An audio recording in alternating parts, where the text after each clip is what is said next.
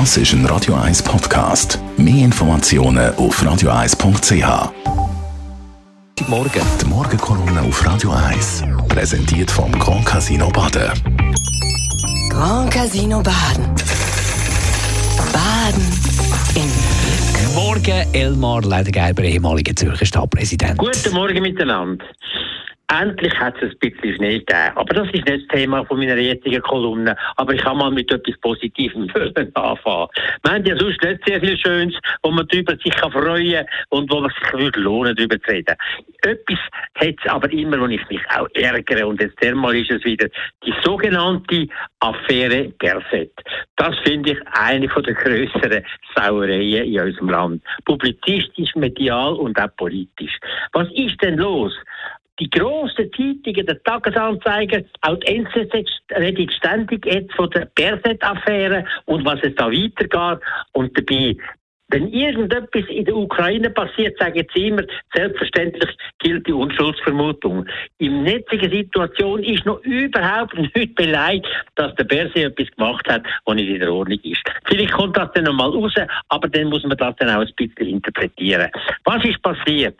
In der Zeit von unserer Pandemie-Geschichte, wo wir eigentlich grausam können dankbar sein, dass man dort einen Berse hat, der die Pandemie gemanagt hat, mit einem zögerlichen, unentschiedenen, unkompetenten Bundesrat und nur immer wieder mit grösster Mühe die nötigen Maßnahmen hat können durchbringen und eine Mehrheit bekommen. Das ist damals die Ausgangssituation gewesen. Und der Haufen hat noch gar nicht geglaubt, dass man tatsächlich müsste weitergehen, weil sonst der Schaden sehr groß ist.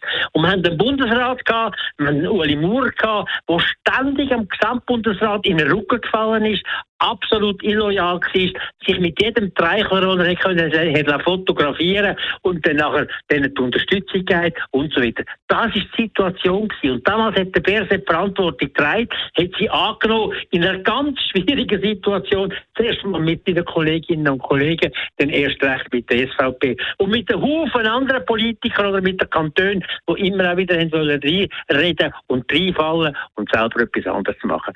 Da müssen wir ihm eigentlich jedes Mal wieder danken Danke sagen und sich an das erinnern, wenn man jetzt über diese Geschichten redet.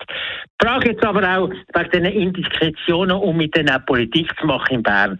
Die NZZ, die jetzt auch von der Affäre Berser manchmal geschnurrt hat, die hat aber ein paar Sachen auch geschrieben, letzte Woche einmal, und das kann ich Ihnen nicht vorbehalten.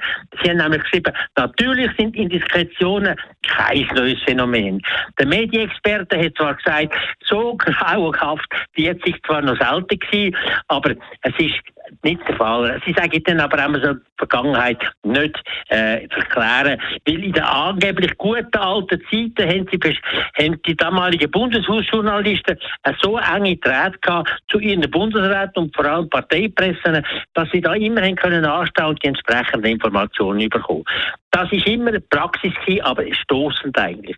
Jetzt im Zusammenhang mit der Pandemie ist es ein wesentliches Mittel gewesen, um die Sachen voranzutreiben, dass man sie können heben. Und da meine ich, müssen wir Berse Danke sagen. Ich sage ihm Danke vielmal, Berse, äh, dass du das gemacht hast. Wir hoffen, wir werden in der nächsten Krise wieder jemanden haben, der stark genug ist und sich wirklich ins Zeug leitet. Für die Schweiz, für uns alle.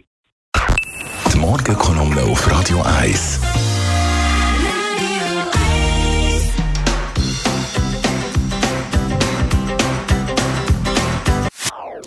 Das ist ein Radio 1 Podcast. Mehr Informationen auf radio1.ch.